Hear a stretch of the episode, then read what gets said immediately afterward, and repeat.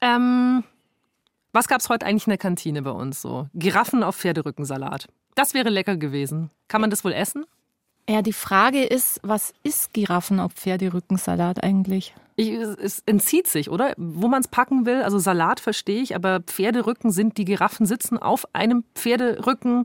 Wer ist geschnetzelt? Ist es roh? Es verwirrt mich. Ich verstehe es auch nicht. Aber du solltest viel mehr verstehen als ich, weil Lydia von Freiberg hat sich schließlich mit diesem Thema auseinandergesetzt und ist deswegen hier bei mir im Studio. Ansonsten wäre das ja hier äh, eine Laienveranstaltung. Ich freue mich sehr, dass du da bist. Und worüber reden wir hier? Giraffes on Horseback Salad.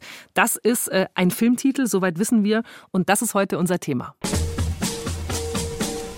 Hallo und herzlich willkommen zu Nie im Kino, ein Podcast über spektakulär gescheiterte Filmprojekte. Heute eben, ich sag's gerne nochmal, Giraffes on Horseback Salad. Und was ich sicher weiß, und das ist vielleicht das Einzige heute, ich bin Christina Wolf. Was wir ganz sicher wissen, ist, dass Salvador Dali mal wieder etwas äh, mit dieser Folge mit im Kino zu tun hat. Und auch wieder eine Giraffe. Und das hatten wir ja alles schon mal. Ich habe ein kleines Déjà-vu, äh, weil wir haben ja über Alejandro Chodorowskis Dune gesprochen, letzte Staffel. Und da wollte Dali mitmachen, hat gesagt, ja, ich spiele den verrückten Imperator, aber ich möchte gerne 100.000 Dollar kriegen pro Minute, die ich in diesem Film vorkomme. Er möchte einen eigenen Helikopter und auch noch eine Rolle für seine Freundin Amanda Lear, seine Muse und Freundin. Und eine brennende Giraffe muss im Film auftauchen. Lydia von Freiberg ist bei mir hier im Studio, ist Kulturjournalistin, kennt sich hervorragend hoffentlich mit Kultur aus und mit Kunst obendrein und hat äh, alle Antworten auf meine wirren Fragen, hoffe ich, äh, irgendwie im Hinterkopf. Also, Giraffen, was ist los? Also, was es mit Dali und den Giraffen auf sich hat, kann ich gleich noch sagen. Vielleicht schauen wir erstmal, warum der Film so heißt. Okay, fang an. Ähm, Giraffes on Horseback Salad. Das bezieht sich auf eine Szene im Film, die Dali im Kopf hatte. Diese Szene spielt in New York, späte mhm. 30er, in einem ganz großen, mondänen Club.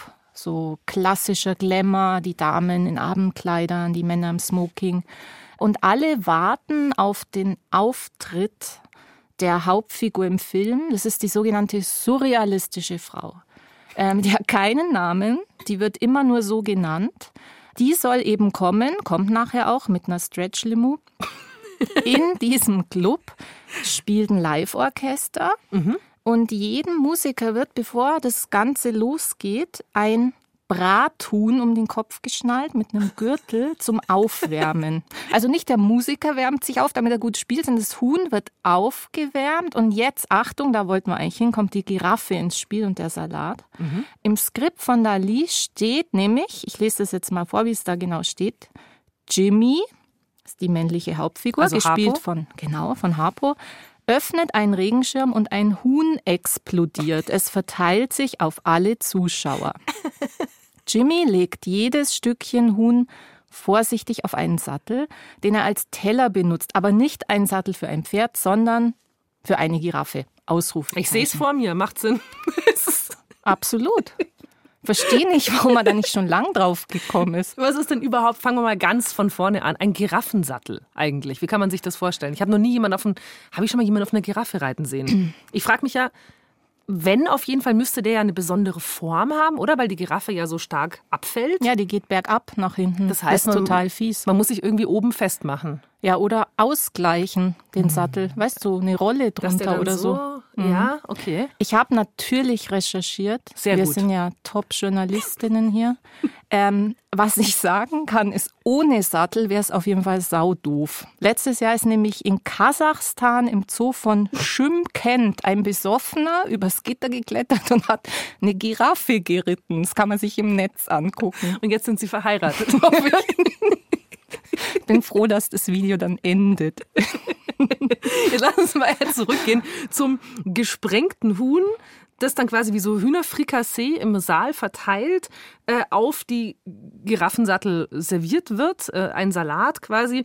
Und ich stelle die, die Frage, die ich immer schon mal sagen wollte. Und ich wünschte, ich könnte das in deinem Ton sagen, um, um mehr wie eine Kulturjournalistin rüberzukommen. Aber was will uns denn der Künstler damit sagen?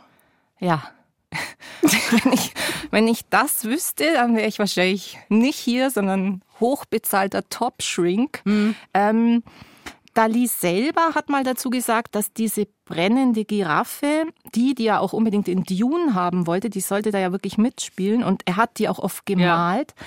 dass die ein Symbol ist für den Bürgerkrieg in Spanien, der in den 30er Jahren war. Der ist genau zu der Zeit, wo er an dieser Filmidee, an diesem Drehbuch arbeitet. Und er muss auch mit seiner Frau vor diesem Krieg fliehen. Also mhm. das ist so eine Erklärung. Eine andere ist, ähm, dass er sagt, ach, das sei doch auch ganz lustig, wenn einer Giraffe der Hals brennt. Also die Hals so, weh hat? Oder wenn, genau, weil der so lang ist und dann so wahnsinnig. Nee, einfach als Slapstick. Also das ist aber, glaube ich, typisch Dali auch. Ähm, Dalis Humor. Genau. Der ein bisschen abwegig ist. Wahrscheinlich sieht es die Giraffe anders, wenn ihr der Hals brennt. Ist aber jetzt anzunehmen. Mal, du, du merkst, ich versuche immer noch irgendwie Licht ins Dunkel zu bringen, zurück zum Film und zur Geschichte. Also falls es denn überhaupt eine, eine klassische Geschichte in diesem Film gibt. Oder ist das alles komplett Loco? Also ich würde sagen, es ist beides. Es gibt eine Story und es ist aber komplett gaga auch. Die Geschichte ist eine Liebesgeschichte zwischen Jimmy, einem, Achtung, spanischen Geschäftsmann, der vor dem Bürgerkrieg in die USA fliehen muss. Also so wie Dali selber auch? Genau, also eine Liebesgeschichte zwischen diesem Jimmy und eben dieser sogenannten surrealistischen Frau. Von der soll man übrigens, hat Dali auch aufgeschrieben, überhaupt nie das Gesicht sehen. Also den ganzen Film. Wie nur von hinten? Ja, wie das genau gehen soll, hat er nicht festgehalten. Gut, aber, aber das gibt einem natürlich große Freiheit in der Besetzung. Ja, da hast du auch recht. kann er ja kann selber spielen. Kann man recht günstig einkaufen, die Schauspieler. ähm, ja, also, wo waren wir? Ähm, Bei der Geschichte dieses Films. Genau. Jimmy und eben diese Frau verlieben sich, aber er ist eben gefangen in der Realität, so die böse amerikanische Geschäftswelt und er ist auch noch verlobt mit Linda. Mhm. Die ist sehr clever, aber so ein bisschen kaltherzig. Badet übrigens täglich in einer Wanne voll Austern. Bäh. Soll schön machen. Das ist widerlich. Und das tolle Gegenstück zu dieser Verlobten von Jimmy ist eben diese geheimnisvolle, surrealistische Superfrau. Die kann sich praktisch ihre Welt einfach ja, selber erschaffen. Also es ist so die Welt der Fantasie, der Kreativität, mhm. der geheimen Wünsche. Mhm. Ja, genau. Und wie sieht es dann in Bildern aus? Also die Dali-Bilder, da denke ich an die fließenden Uhren und eben die Giraffen. Ja, das ist genau das. Also zum Beispiel die brennende Giraffe. Ja, das ist ja so ein Bild wie ein Albtraum mhm. eigentlich. Ähm, oder die schmelzenden Uhren. Irgendwas entgleitet einem da so. Ja, das gibt auch so Bilder von Elefanten mit diesen ganz langen, dünnen Beinchen, wo man quasi jeden Moment denkt, okay, jetzt bricht irgendwas zusammen. Also es sind lauter so seltsame, oft bedrohliche Bilder die einfach uns so ganz tief drin berühren, ohne dass wir uns das so sofort mit dem Kopf erklären können, warum das jetzt so ist. Und Dali will eben genau dieses Ding der ganzen Welt zeigen. Also alle sollen davon was haben. Sollen den Surrealismus sehen. Und da macht es natürlich Sinn, wenn man sich an ein Massenmedium wendet, oder? An den Film und nicht nur an die Leute, die ins Museum gehen. Und äh, in den 30er Jahren sind wir ja. Da ist Film schon tatsächlich äh, eine große Sache. Und jetzt könnte ich mir vorstellen, dass die in Hollywood ihm da schön was husten. Also die Hauptdarsteller, die er da im Sinn hat, also die Marx Brothers sind jetzt auch nicht äh, Anfänger, die man einfach so mit dem Lasso fängt, oder? Ich meine, die werden ja recht begehrt sein. Die sind ja schon große Stars. Ja, absolut. Also die Filme sind Klassiker. Duck Soup zum Beispiel, das ist eine wirklich heute auch noch absolut geniale Kriegssatire. Groucho Marx spielt da den arroganten Staatschef in seinem fiktiven Reich, Fredonia. Groucho ist der mit dem Bart. Mit dem genau, beeindruckenden Bart. Genau, genau, mhm. mit der Nickelbrille.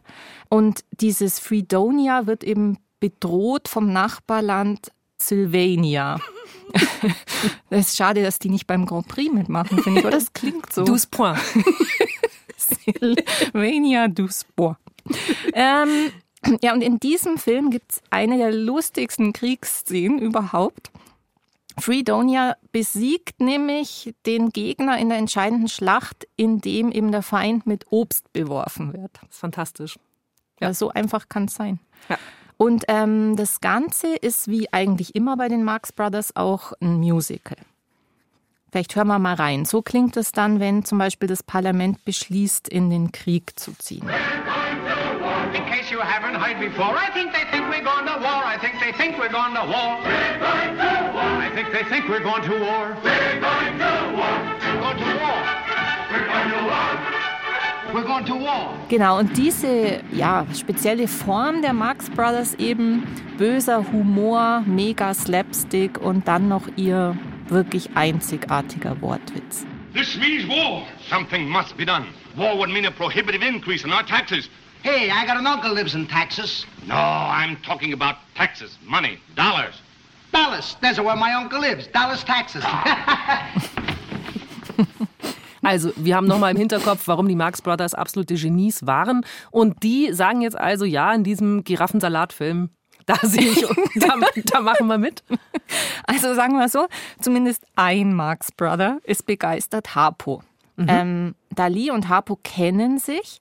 Die zwei treffen sich zufällig. 1937 ist es in Paris auf einer Party.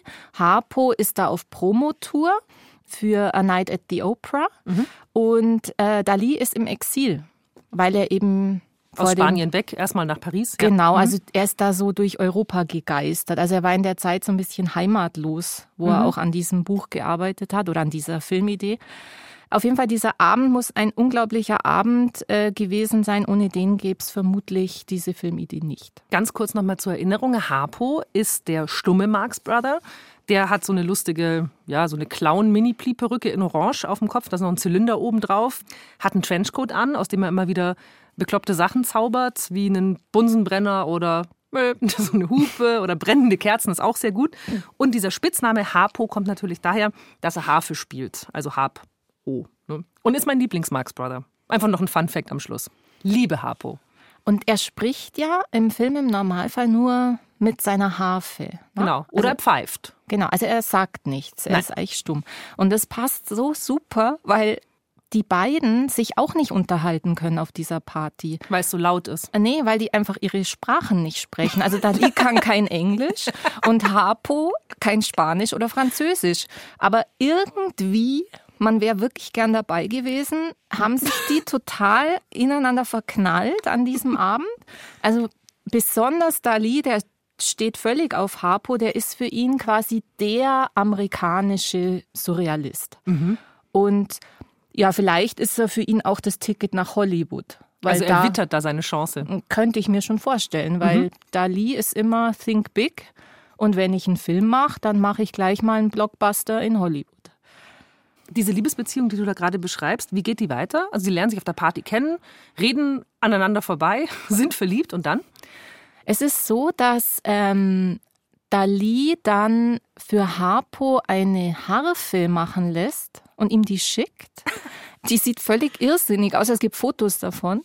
Diese Dinger, wo normal die Seiten aufgezogen sind, das sind verbogene Esslöffel. Mhm. Und die Seiten sind Stacheldraht. Ach schön. Also, eine surrealistische Harfe, ja. Ja, es geht auch eine sehr schmerzhafte geht Harfe. in den Abgrund, genau. Und ähm, Harpo bedankt sich genial mit einem Foto von sich vor dieser Harfe mit ganz dick bandagierten Händen. Oh. Das also, ist ja also wirklich wie eine, wie eine Instagram-Romance heute, oder man sich so die Fotos voneinander schickt. Sehr niedlich. Genau, beiden. und er lädt dann Dali auch zu sich ein nach mhm. Kalifornien. Und Dali hat da sicher schon beschlossen, dass er ein Drehbuch schreiben will und Harpo der Hauptdarsteller sein soll. Vielleicht sollten wir jetzt mal kurz innehalten und über Dalis Expertise im äh, Kunstbereich Film sprechen. Wie viel Ahnung hat denn Dali? Also Grundsätzlich muss man mal kurz sagen, ein Dali kann eh alles. Denkt er. Denkt er. Er hat mal gesagt, mit sechs wollte ich Köchin werden, mit sieben Napoleon und seitdem ist mein Ehrgeiz stetig gewachsen. Gesund. Und ja, so agiert er auch. Aber man muss sagen, ähm, was Film angeht, hat er wirklich Ahnung. Er hat sogar Mitte der 20er Jahre am Drehbuch für einen der berühmtesten Filme überhaupt mitgearbeitet. Ja, ich habe befürchtet, dass wir über ihn reden. Ein andalusischer Hund von mhm. Luis Buñuel. Bevor mich jetzt irgendwelche Filmkonnoisseure hier gleich steinigen wollen, warum ich äh, lamentiere, sobald es um den andalusischen Hund geht, das liegt daran, dass mich kein anderer Film je so traumatisiert hat. Und das ist kein Scherz. Und ich möchte es an der Stelle nochmal sagen, ich bin nicht so verweichlicht. Ich habe meinen Abschluss in Horrorfilm gemacht. Ich habe wirklich viel düsteren Scheiß angeguckt. Aber nichts hat mich auf den Moment vorbereitet. Das war an der Uni und da wurde das einfach so gezeigt, hat man so diese Kanonfilme angeguckt, hat sich durch äh, Panzerkreuzer Patjomkin gelangweilt und dann kommt auf einmal der daher und ich wusste es nicht. Ich wusste einfach nicht, was da passiert. Und dann kommt diese legendäre Slasher-Szene, muss man sie ja nennen. Also man sieht eine Frau in Nahaufnahme, Augapfel, und der wird mit so einer Rasierklinge durchgeschnitten und das Auge wabbelt da so davon. Und wirklich, in dem Moment, wo ich drüber spreche, wird mir schlecht. Das ist, das und soll ich dir noch was sagen? Ich habe daheim ein ganz dickes Horrorfilm-Lexikon, habe ich ja gebraucht für meinen, für meinen Abschluss. Klar. Und ähm, es gibt natürlich diese fürchterliche Szene im Bild in diesem Horrorfilm-Lexikon und das habe ich mit einem Post-it drüber gemacht, dass ich ja nie zufällig drüber blätter, weil ich es so eklig finde. Oh, Schrecklich. Christina. Würd's dir helfen, wenn ich dir sage, dass es in echt nur ein Kuhauge Das war? weiß ich. Okay. Das macht's nicht besser. Okay, also siehst du, Dali wäre begeistert. Es wird ihm gefallen, Ja, ne? ja sie haben total dein Unterbewusstsein aufgewühlt Bis und deine heute, ja. tiefsten Ängste nach oben gebracht. Gell? Wie berühmt ist Dali eigentlich zu dem Zeitpunkt in Amerika? Ist er da auch ein, schon ein, ein Kunststar? Ja, also er ist erst gute 30, aber die ersten Bilder von ihm hängen im MoMA, also im Museum of Modern Art. Und in dem Jahr, wo er an diesem Filmskript arbeitet, das ist das zweite Mal, dass er in Amerika ist, 1937, da ist er sogar auf dem Cover vom Time Magazine und der Titel ist Mr. Surrealism. Also er ist schon Bekannt. Und man muss natürlich auch sagen, ähm, Dali, ein Dali, würde er wahrscheinlich sagen, sorgt immer dafür, dass man ihn auch sieht, ja, dass ihn ja keiner übersieht. Also er ist echt ein PR-Genie. Das hat er schon bei seiner ersten Anreise nach Amerika bewiesen. Wie geht die? Oder wie ging die? Ja, es war wirklich großes Kino. Also er geht in Europa an Bord, trägt schon am Land eine Schwimmweste und ein Baguette unterm Arm. Und während der ganzen langen Überfahrt, ich weiß gar nicht genau, wie lange hatten das gedauert? Drei Wochen oder Sowas was? auf jeden ne? Fall, ja. Zwei, drei Wochen hätte ich jetzt gesagt. Ähm, nach New York wird er nie mehr an Bord gesehen ohne die Schwimmweste und dieses Brot. Und auch das gleiche Brot. Es soll das gleiche gewesen sein, weil das Also gammelt. dasselbe. So. Dasselbe. So ist es um korrekt. exakt zu sein. Mhm. Dasselbe. Also es soll, das, es ist natürlich interessant. Vielleicht hat er wirklich so eine Kiste dabei gehabt mit Requisiten. Aber das Baguette, wie soll ich sagen, vollzog einen natürlichen Alterungsprozess und bröselte und gammelte da vor sich hin. Und als er dann eben amerikanischen Boden betritt in New York, da das auch noch dabei und da sei es dann angeblich final quasi zerbrochen. Ja, genau. Ja, genau. Aber Fakt ist, dass natürlich jeder, der mit ihm an Bord war, jeder Journalist, jeder Fotograf zu dem Zeitpunkt weiß, ach, das ist der Salvador Dali, ne? Hat er da auch schon sein Bart? Sein Zwirbelbart? Ja, ich glaube, der ist, als er eben ganz früh ist der noch nicht so ausgeprägt, aber ich glaube, zu dem Zeitpunkt hat er. Um die 30, da ist der Bartwuchs ja, bei Dali schon. voll auf der Höhe. Okay, ekliges Brot, schöner Bart. Wie geht's weiter mit dem Film? Es ist ja so, dass Dali Harpo eben besuchen will in Kalifornien. Er möchte ihn malen. Hat er auch, ne? Hat er auch. Und er hat da scheinbar auch schon die ersten Seiten von dieser Drehbuchskizze dabei, weil nämlich Harpos Frau später drüber in ihren Mem- Memoiren schreibt. Also Dali habe wunderschöne Zeichnungen gemacht von ihrem Mann. Aber das Drehbuch, und das ist jetzt wirklich wörtliches Zitat, sei schrecklich blödes Zeug ohne irgendeinen Sinn. Zitat Ende. Es hält einen Dali aber nicht ab. Also Nein. er und Harpo pitchen das Ganze dann trotzdem in dem Jahr noch, 1937 bei MGM. Da sind die Marx Brothers nämlich unter Vertrag. Angeblich hat Dali 14 Seiten fertig. Ja, langt ja eigentlich für einen abendfüllenden Film. Wenn es gut ist, ne? Jetzt hast du ja von den explodierenden Hühnern und die anderen Hühner um die Köpfe geschnallt und von Giraffen und so weiter erzählt. Ähm, ich tippe jetzt mal, dass bei einem Skript von Dali, dass es da schon noch mehr so große, bildgewaltige Szenen geben muss, oder? Absolut. Es gibt zum Beispiel eine Szene, da soll ein Dinner stattfinden an so einer tollen langen Tafel. Die Tafel ist aber zugleich das Bett der surrealistischen Frau. Und auf dieser Tafel, Schrägstrich Bett, stehen so riesige Kandelaber, so Kerzenleuchter. Und ähm, die Kerzen werden gehalten von lebenden Zwergen. und diese Zwerge hat Harpo alias Jimmy in einer Szene vorher selber gefangen mit dem Schmetterlingsnetz. In der freien Wildbahn. ja, wo man halt Zwerge so einfängt. Sind es, sind es äh, Märchenzwerge, also wie aus Schneewittchen, oder sind es äh, kleinwüchsige Menschen? Also wie jetzt, ich denke zum Beispiel an Freaks, hast du den gesehen? So ein Horrorfilm, Klassiker, mhm. äh, auch aus den 30ern, mhm. den kennt er doch wahrscheinlich. Ich weiß nicht, ob er den kennt. Ich gehe mal davon aus. Ich denke, der hätte ihm auch gefallen. Ja. ähm, also auf dieser Zeichnung sehen die Zwerge eher aus wie kleinwüchsige Menschen. Mhm. Und vor allem super, es gibt nicht nur Männerzwerge, sondern auch Frauenzwerge. Ah. Und sie sind nackt. Klar. Genau. Ich weiß nicht, warum du das so betonst. Das war mir völlig klar, dass die nackt sind. Brennt einer noch? Oder? Und man weiß das übrigens so genau, weil Dali eben auch ein paar Skizzen gemacht hat. Also nicht also, nur Text, sondern. Mhm. Genau, also wie, wie bei einem Storyboard im Prinzip. Mhm. Und weiß man eigentlich, wo diese Geschichte hingeht? Also führt das irgendwo hin oder sind das nur bekloppte Bilder aneinandergereiht? Also im Prinzip weiß man wirklich nur den großen Bogen, mhm. also diese Liebesgeschichte ja, zwischen Jimmy und der surrealistischen Frau. Es gibt aber auch ein Bild von der Schlussszene, auf die das zulaufen soll, das mhm. Ganze, die Symphonie Bicyclette hat da die das betitelt. Weiß. Also musst du dir vorstellen, Jimmy und die äh, surrealistische Frau, also das Liebespaar, kuschelt an Deck von einem riesigen Schiff. Groucho sitzt daneben, spielt Klavier, mhm. ähm, sinnigerweise in einem Tiefseetaucheranzug. Also du weißt, dieses diese Glocke so ja, richtig um. Dieses mhm. Metall Dingens da. Ne? Ja, da spielt man Superklavier. Ja, glaube ich auch. Wie auf Stacheldrahthafen. Ähm, das geht auf eine Geschichte zurück, die Dali passiert ist. Er hatte die super Idee, ich glaube, es war auch in diesem Jahr 1937. Da hat er irgendwo eine, so eine Lecture halten wollen vor Studenten und dachte, er macht das im, am besten in so einem Taucheranzug. Mhm. Und dann hat es aber leider hat das mit der Luftzufuhr nicht funktioniert und da lieber wirklich fast erstickt. Und die Studenten dachten, das ist eine total tolle, surrealistische Performance. Und also, er dachte, das tue ich Groucho jetzt auch noch an. Wenn ich es schon überlebt habe, dann muss es der genau. Arme. Aber so kommen diese Ideen irgendwie. Ne? Also Aha. du siehst bei ihm, dass er alles irgendwie so verbindet. Also auf jeden Fall, wir haben das Liebespaar. Groucho spielt was Tolles dazu im, im ja. Taucheranzug.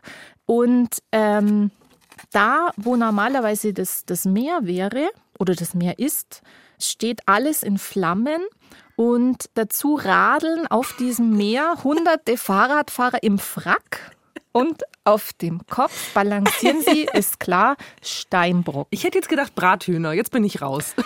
Ja, es wäre schlüssiger. Oder Giraffen, ne? Aber also wir sind uns natürlich einig, eine beeindruckende Schlussszene wie Titanic auf Acid oder so. So stelle ich mir das vor.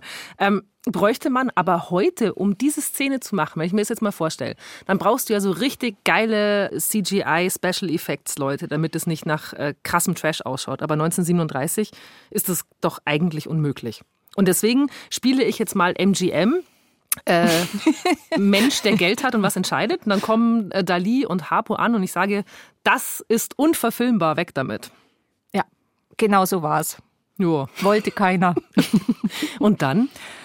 Ja, gar nichts mehr. Also ähm, sogar Harpo versucht dann noch MGM zu überzeugen, aber nicht mal er schafft es. Und es reicht ehrlich gesagt nicht mal seinen eigenen Bruder Groucho mit an Bord zu holen. Ja, natürlich nicht. Also, ja, stimmt, der hat die Rolle mit der, der mit der ja Taucherglocke auf dem Kopf. Aber Groucho schaut sich das Skript auch an und sagt einfach nur, it won't play. Nur vernichtend. Ja, ja genau. Dali, Dali? Ja, der ist wahnsinnig enttäuscht. Er hat wirklich eh eine blöde Zeit, ja, eine sehr schwierige Zeit. Wirklich eine, ich glaube, seine weiß nicht ob erst, aber wirklich eine große Lebenskrise. Aber er macht weiter. und bald auch wirklich in Hollywood. Ja, zu Dali und Hollywood machen wir gleich später noch weiter. Aber jetzt sollten wir uns, finde ich, an dieser Stelle mal in unserer Folge mal äh, bei dem Mann bedanken und jetzt auch ihm so ein bisschen die Bühne geben, der ja diese Folge eigentlich erst möglich gemacht hat. Äh, weil so viele Dinge, die du jetzt schon gesagt hast, dass wir die wissen, verdanken wir einem Herrn namens Josh Frank der hat ähm, dieses bekloppte Drehbuch oder diese Drehbuchskizze oder diesen kompletten Irrsinn, aus dem Dali dann einen Film machen wollte, ähm, dieses Ding ist ja eigentlich seit Jahrzehnten verschollen. Aber dieser Josh Frank hat sich zu einer Lebensaufgabe gemacht oder sagen wir mal zu einer Lebensabschnittsaufgabe, nämlich genau dieses Drehbuch zu finden. A normal person might have maybe given up ein normaler Mensch hätte wahrscheinlich irgendwann aufgegeben.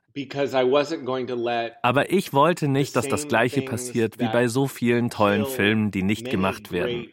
Nicht bei diesem Film. Uh, Josh Frank passt wirklich super in unseren Podcast, weil er hat auch wirklich schon mit großen Namen zusammengearbeitet, mit Werner Herzog, mit David Lynch, mit den Pixies. Das passt so gut. Und ähm, es passt auch, weil mit dem Sänger von den Pixies, Black Francis, hat er schon mal eine Perle des verschollenen Films ausgegraben und in ein Buch verwandelt. Und mhm. zwar ähm, den ersten Porno, von dem überliefert ist, dass er tatsächlich eine Handlung hatte. Ich glaube, du kennst den auch sogar, ne? ich finde, es kommt falsch rüber, ja, ja. aber Christina, erzähl mal weiter. Christina kennt diesen Film natürlich. Ja, denn ich bin dem französischen Film zugeneigt. Natürlich, das hat rein kulturelle Gründe. Ja. Also es ist ein französischer Film, klar, klar. zum goldenen Écu oder die gute Herberge. Und die Handlung hat extrem viel Handlung, klar. Sieht so aus, Soldat klopft an die Tür einer Herberge, die tief im Wald verborgen ist und hat dort viel Sex mit der Tochter des Herbergsbesitzers. Und Josh Frank hat eben mit einem Zeichner zusammen quasi so eine Art bebildertes Drehbuch gemacht und Black Francis von den Pixies hat einen Soundtrack dazu geschrieben. Ich finde, dass du hier ein bisschen was unterschlagen hast, weil es kommt irgendwann noch eine zweite Frau. Ach so. Ja, weil die Tochter ist irgendwann rechtschaffen müde und dann kommt noch eine andere Frau. Ja, ich kenne den Film natürlich nicht. Der ist im Original von 1908, wenn mich mein Gedächtnis nicht trügt. Und dann sieht man es mal wieder, oder? Äh, Kunst und Kultur. Ne? Es wird was ganz Neues erfunden, der Film. Und was passiert am Ende in den ersten Jahren? Ein, wie man bei mir in Schwaben sagt, ein Bärerfilm. Schon wird gleich blank gezogen. Aber jetzt dieser Josh Frank, der scheint ja ein finde ich, ein lustiger Typ zu sein und ein kreativer Herr. Also der passt zu Dali und Marx Brothers wie Faust aufs Auge. Absolut, zu 100 Prozent. Also außerdem auch, weil er wirklich von Kindheit an ein riesiger Marx Brothers Fan ist. Also er hat mir erzählt, er hat sich in den 80ern dann zum Beispiel als Harpo verkleidet an Halloween und er war der völlige Outlaw, weil seine Freunde waren natürlich verkleidet, äh, keine Ahnung, Kostüme aus wie Zurück in die Zukunft ja. oder Star Wars und kein Mensch wusste, was Wer Harpo ist. Was er da wollte. Ne? Aber das muss ja für einen Filmfreak und auch noch Marx Brothers Fan, das muss ja wie, wie König Artus und der Heilige Gral sein, oder? Dass der das da gefunden hat. Ja, drum ist der da auch so zäh dran geblieben, weil also Gerüchte, dass es diesen Film gegeben haben soll und dass Dali ein Drehbuch angefangen hat oder die, die gab es schon ganz lange, also mhm. seit Jahrzehnten. Dali hatte da auch selber Artikel veröffentlicht. Also es war klar, es gibt irgendwas, aber Josh Frank wollte eben mehr. Der wollte nicht nur diese Brocken zusammenfügen, sondern er wollte wirklich mal diese Originalquelle sehen, dieses geheimnisvolle Skript. Und das waren wirklich Jahre, wo er da gesucht hat. Er ist immer wieder irgendwie in Sackgassen gelandet. Und dann ist er aber auf ein Papier gestoßen in Dalis äh, Heimat, in Figueres, in der Dali-Stiftung. Mhm. Und die haben ihn dann weitergeleitet nach Paris, ins Centre Pompidou und da sollte angeblich dieses geheimnisvolle Notizbuch liegen. Mhm. Also so weit war er gekommen. Das Centre Pompidou macht nie im Leben Kopien von nichts. Aber Josh Frank wollte jetzt nicht extra nach Paris fliegen, er hat sie überzeugt und hat dieses Ding bekommen. Leider auf Französisch. Er ja, spricht den kein Gag haben Französisch. Sie sich genau. Haben sie gesagt, ja, genau. Aber das hat er doch auch noch gelöst, das, das Problem. Das war, glaube ich, das kleinste Problem. Er hat auf die Übersetzung gewartet. Und ja, dann kommt dieses PDF bei ihm an. it was about, you know, 60 pages of translated es waren um die 60 Seiten übersetztes Material. Zum Beispiel auch Beschreibungen von Skizzen, überall kleine Kritzeleien, die Dali dahin gemacht hat. Ich denke, die hatten vielleicht gar nicht viel mit der Giraffe-Story zu tun. Ich glaube, er hat nur während dem Denken gekritzelt. Aber es war einfach so cool, das da drauf zu sehen. Auf jeder Seite ging es um Giraffes und Horseback Salad. Lauter Ideen, alle neu. Ich hatte noch keine davon gehört oder gesehen. In dem Moment wusste ich, dass ich genug Material habe, um mein Buch zu machen. Und ich war so gepackt, so aufgeregt. Ich habe mich gefühlt wie der Indiana Jones der Filmgeschichte you know, it was like the movie pop culture history version of Indiana Jones. das steigt ihm ja schon ganz zu Kopf. Und er sagt, äh, um mein Buch zu machen, was ist das für ein Buch, das er gemacht hat? Also er nimmt im Prinzip dieses ja wirklich sehr rudimentäre Skelett ja. von Dali, also diese Ideen und, und füllt es einfach auf. Und da hat er sich auch verschiedene Leute dazugeholt. Er musste ja zum Beispiel erstmal Dialoge schreiben. Das hat er mit einem amerikanischen Comedian gemacht, Tim Heidecker. Der war übrigens ein Tipp von Black Francis. Da also den Pixies. Sich, genau, mhm. genau. Und übrigens, kleiner surrealistischer Exkurs, die Pixies wiederum zitieren in ihrem Song Die Baser auch deine Lieblingsszene aus Buñuels Film hm. mit dem Schnitt durchs Auge. Wie gehen die Textzeilen? Got me a movie I want you to know, slicing up eyeballs I want you to know. Hört ihr das, was sie für einen Genuss hat, während sie, es vorliest, um mich zu quälen, wirklich. Und auch noch so auf dem Slicing rum. Zurück zum Buch. Ja gut, okay, gern. ähm, also Josh Frank hat jetzt also Texte. Dann sucht er sich jemand, der die Geschichte zeichnet für die Graphic Novel mhm. und findet super passend zu Dali eine spanische Künstlerin. Manuela Pertega, die es auch toll macht. Es ist wirklich super toll gezeichnet. Ja, sieht schön aus, ja. Ist eh ein tolles Buch. Also völlig weird, aber, aber nur ein Buch. Das hätte Josh Frank nicht gereicht. Er fand eben, es fehlt Musik. Mhm. Und das passt auch ganz gut, weil Dali eben auch ausdrücklich gesagt hat, er will Musik in dem Film. Klar, ist ein Marx Brothers Film, muss eigentlich Musik rein. Und Dali will natürlich den größten zu der Zeit. Und das ist wirklich in Hollywood Cole Porter. Aber Cole Porter und die Marx Brothers, okay, vielleicht noch, aber zu Dali, also Cole Porter ist doch so, so, so romantisch verspielt, oder? Ja, also es ist völlig wahnsinnig. passt zu Dali, passt zu dieser ganzen ähm, Produktion. Mhm. Und es gibt ja auch einen Komponist, der diesen Soundtrack für Josh Frank machen sollte und gemacht hat. Quinn Arbeitman heißt der. Und ein fleißiger Mann. Ein, ein fleißiger Mann, genau. Und der hat sich das auch gedacht. Wie soll ich das denn machen, ja? Cole Porter Style zu Marx Brothers. Mit ihm habe ich auch gesprochen. I don't see the Marx Brothers necessarily fitting with Cole Porter, but ich sehe jetzt nicht unbedingt, dass Cole Porter zu den Marx Brothers passt, aber es war okay für mich. Lass es mich so sagen. Es sind drei interessante Geschmacksrichtungen, die man zusammenmischt und du sagst, wow, das ist mal ein Essen. Wir haben Spinat, wir haben Karamell und dann noch Knoblauch. Schauen wir doch mal, wie das zusammenpasst. Für mich ist das Teil des Genies von Dali. Dieser Film, der komplett unfilmbar ist und vermutlich nicht gut geworden wäre. Wenn man heute drüber nachdenkt, ist es sehr unterhaltsam. Es ist eine faszinierende Fingerübung und es ist so bekloppt, dass es funktioniert. It's just so silly that it, it kind of works. so silly, dass es funktioniert, finde ich super. Ja, ist schön. Wir können ja mal reinhören. Das ist zum Beispiel La Femme Surreal, also der Song zur großen Liebe von Jimmy, der gesichtslosen, geheimnisvollen Frau.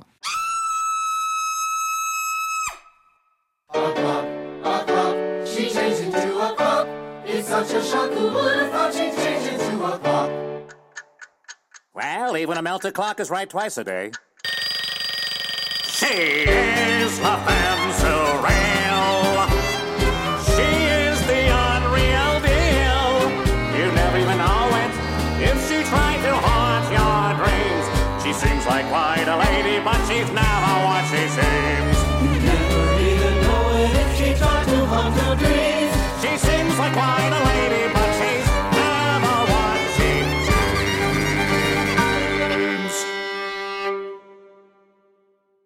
Also das war La Femme Surreal. Klingt viel besser, wenn du es so sagst. Finde ich auch. Auf amerikanisch klingt es viel besser. Ja, ein Hit. Wenn jetzt Josh Frank doch eigentlich alles äh, hat, also er hat jetzt hier ein komplettes Storyboard quasi, er hat Musik dazu, warum macht er denn keinen Film? Also es klingt doch so, als wäre alles da. Ja, genau das habe ich ihn auch gefragt. Er sagt, das sei nicht sein Metier. Er ist kein Filmregisseur, äh, schon gar kein großer, weil klar, bei diesem Projekt bräuchte es den größten. My thought was, I've written books, I can do that. Ich habe mir gedacht, Bücher schreiben kann ich. Und der Film kann ja auch noch irgendwie gemacht werden. Meine Graphic Novel könnte das Drehbuch sein und die Shotlist. Und vielleicht kommt ja eines Tages ein Filmemacher vorbei und vollendet, was ich begonnen habe. Also Josh Frank träumt tief im Innern doch noch davon, dass ja. der Film gemacht wird. Ja. Ne? Und auch der Komponist, Quinn Arbeitman, ähm, träumt davon, dass das passiert. Unterbewusst haben sie den gleichen Traum, die zwei surrealistischen Freunde aus Texas.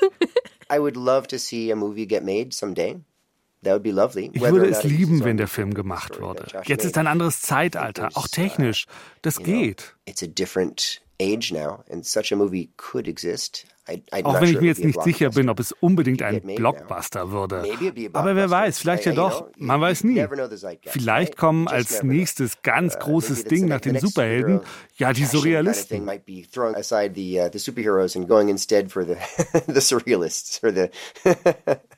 Who knows? Also demnächst statt einer weiteren Marvel-Verfilmung gibt's Giraffes on Horseback Salad unter der Regie. Das ist jetzt die Frage, ne? Also ja. ein großer Regisseur muss es machen. Wer kann sowas machen? Also wer sich jetzt berufen fühlt und zuhört und ein toller Regisseur rufen Sie an oder Regisseurin schreiben ist, Sie ja rufen Sie irgendwo an oder schreiben Sie memekino@br.de das kommt sicherer bei uns raus. Aber jetzt nochmal zurück zu Dalis Version, also zu diesem abgelehnten Gerüst von einem Drehbuch. Würdest du sagen, dass es schade ist? Das ist ja immer die Frage bei uns bei Niem Kino. Ist es denn schade, dass es nicht gemacht wurde? Nee, finde ich, also Was? überhaupt nicht. Nein, nein. Ich finde, so wie das jetzt ist, ist es wirklich das perfekte Kunstwerk. Also es ist allen Beteiligten total angemessen, wie es jetzt ist, finde ich. Ähm, ich finde, so wie es jetzt ist, also so bekloppt und unvollendet und voller Energie, auch von diesen Leuten, die heute leben, das finde ich so toll. Also, dass mhm. da eben dieser Josh Frank, der Komponist, äh, die Zeichnerin, der Comedian, der bei den Dialogen mitgearbeitet hat. Also da steckt so viel drin. Ich mag es so, wie es ist. Wie eine unendliche Geschichte der Verrücktheit. Ja, irgendwie. Genau. Und was wurde mit Dali und dem Film? Das wollen wir vielleicht noch am Ende klären. Die Marx Brothers sind Hollywood-Legenden. Ähm, Salvadors Plan, First I take Manhattan und dann die ganze Welt. äh, ja, also sagen wir mal so, mit dem surrealistischen Blockbuster wird nichts mehr, ja, das klappt einfach nicht. Aber er hat wirklich auch sowas wie Erfolg in Hollywood. Er arbeitet dann noch mit einem seiner Helden, Walt Disney. Disney hat ein paar Jahre vorher Fantasia gemacht. Ja, den großen. Genau, also ist einer seiner ersten wirklich großen Filme. Und er will mit Dali ein Sequel dazu machen. Allerdings ein Kurzfilm. Die Skizzen von Dali waren wohl fertig und auch schon ein Teil vom Film, aber irgendwie ist das Projekt dann trotzdem gescheitert, lag aber nicht an Dali. 2003, also fast 40 Jahre später, wird dieses Projekt doch noch verwirklicht. Ähm, den Film kann man sich auch angucken, steht auf YouTube, heißt Destino, also Schicksal, Schicksal. genau. Mhm. Und er wird 2004 sogar für den Oscar nominiert, bester animierter Kurzfilm wenn man sich diesen Film anguckt, gibt es lustigerweise wirklich Parallelen zu Giraffes und Horseback Salad. Also zumindest dahingehend, dass die Story auch eine Liebesgeschichte ist. Mhm. Aber dieses Mal zwischen einer geheimnisvollen Frau und einem Mann, das kennen wir, aber hier ist es jetzt eine Ballerina und ein Baseballspieler. Ein bisschen runtergebrochen. Ja. Nicht mehr ganz so surrealistisch. Nicht mehr ganz so wild, ja eine Ballerina und ein Baseballspieler eine ähnlich schöne äh, Kombi wie Lydia von Freiberg und Christina Wolf. und wer ist wer? Ähm, also ich taug überhaupt nicht zur Ballerina. Ich wollte gerade sagen, das wird äh, wahrscheinlich schwierig, weil ich mich auch eher ja, im Baseball sehe. auch den Baseballschläger. Naja. Ich bin auch eher ein grober Typ und deswegen zu Recht auch nur. das heißt ja auch.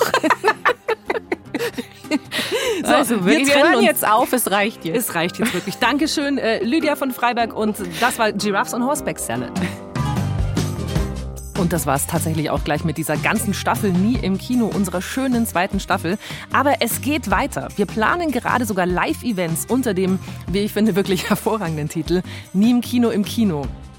Und wir haben auch schon ganz viele Ideen für eine dritte Staffel. Aber wir wollen natürlich auch eure Ideen hören.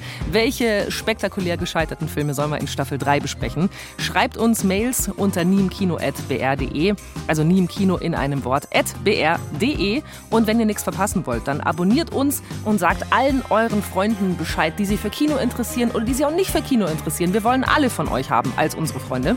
Und Nie im Kino, das ist ein Podcast von Bayern 2. Produziert haben das Ganze Klaus Uhrig und Fabian Zweck. Ich bin Christina Wolf und ich sage Tschüss.